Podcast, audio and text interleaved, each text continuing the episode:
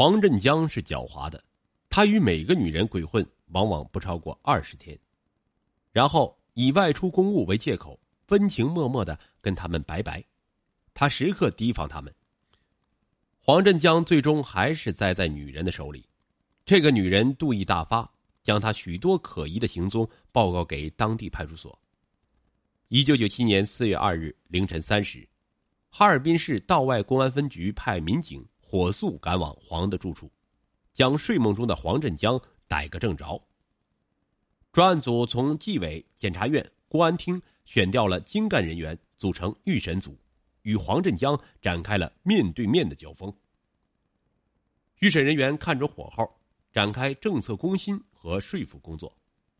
黄振江心虚了，满脸委屈的说：“砸碎我骨头，也就两百多万。这报纸上说我挣了三千九百万，携款几亿元潜逃，我哪有那么大能耐呀？”黄振江显然是在避重就轻，但在黄急之中不经意的说漏了底。经过整整二十七天四十余次提审，五月十二日。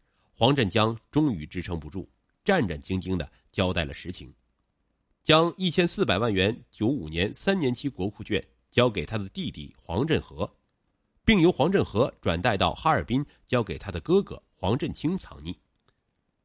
专案组迅速派员去哈尔滨，从黄振清家的墙壁里取出一个用不干胶包装的四四方方的包裹，打开一看，一张张崭新的面值五千元的。九五年三年期国库券共二十八捆，计两千八百张，总额一千四百万元人民币，赫然在目。黄振清犯有窝藏罪被拘留。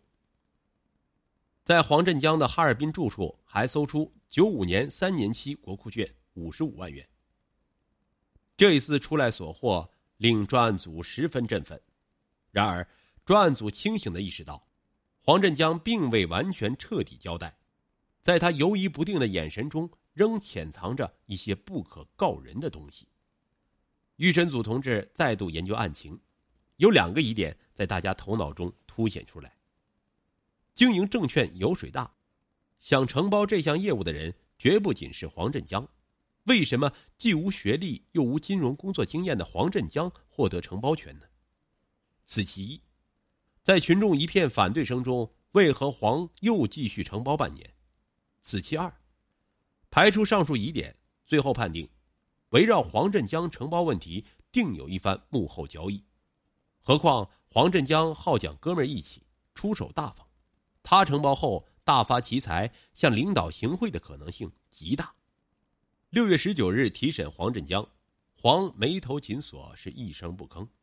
预审员分析，他的思想包袱过重。黄以为自己非法收入两千多万元的问题已经暴露，加之给公司造成债权债务高达四个多亿，数罪并罚，非枪毙不可。交代也没个好，干脆一言不发，咬牙硬挺。办案人员抓住黄破罐破摔的悲观心理，向他交政策的底。组织上绝不能把所有问题都加在你一个身上，承包问题主要责任不在你。鼓励他卸下思想包袱，把问题彻底交代清楚，争取宽大处理。既有威慑，又有感召，黄振江被打动了。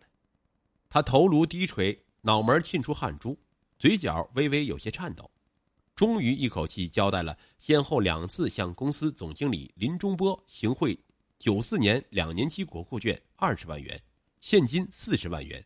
以及向副总经理李慧文行贿九二年五年期国债券五万元的问题。一九九七年九月一日上午八时三十分，东方证券公司总经理林中波被请到公司招待所二零三房间，由省纪委同志出面进行谈话。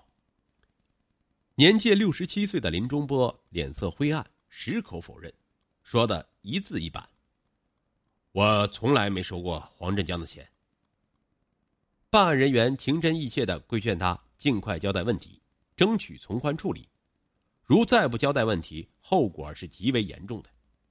林中波感到自己已经走投无路，只得一五一十的交代。一九九四年十月，黄振江在林中波办公室毕恭毕敬的与林中波耳语：“老爷子，我有钱花，你就有钱花。这二十万元国库券是小意思，你先收下。说着，就从腋下的皮包里拿出一叠国库券，塞给了林中波。林略微推辞一下，就收下了。同年十二月的一天晚上七点钟，黄与妻子常淑珍来到林家串门，送给林四十万元人民币现金。林笑纳了，这些钱款及国库券都已交给老伴石殿荣保管。石殿荣是个很刁钻的人，他一开始就矢口否认收到现款和国库券之事，又说自己有严重的心脏病，拒绝交代问题。万般无奈之中，他才交代把黄振江所送汇款及国库券分别放在两块猪肉里，后放在他女儿家的冰箱里冷冻起来了。办案人员火速赶往他女儿家，将藏有国库券和现金的两块冻肉取来。至此，林中波所收受的汇款和国库券已如数上缴。当年三十五岁的副总经理李慧文最初是态度死硬，拒不交代。在办案人员和看守人员的艰苦工作和政策攻心下，在关押了五个月之后，交代了收受黄振江贿赂现金五万元的问题。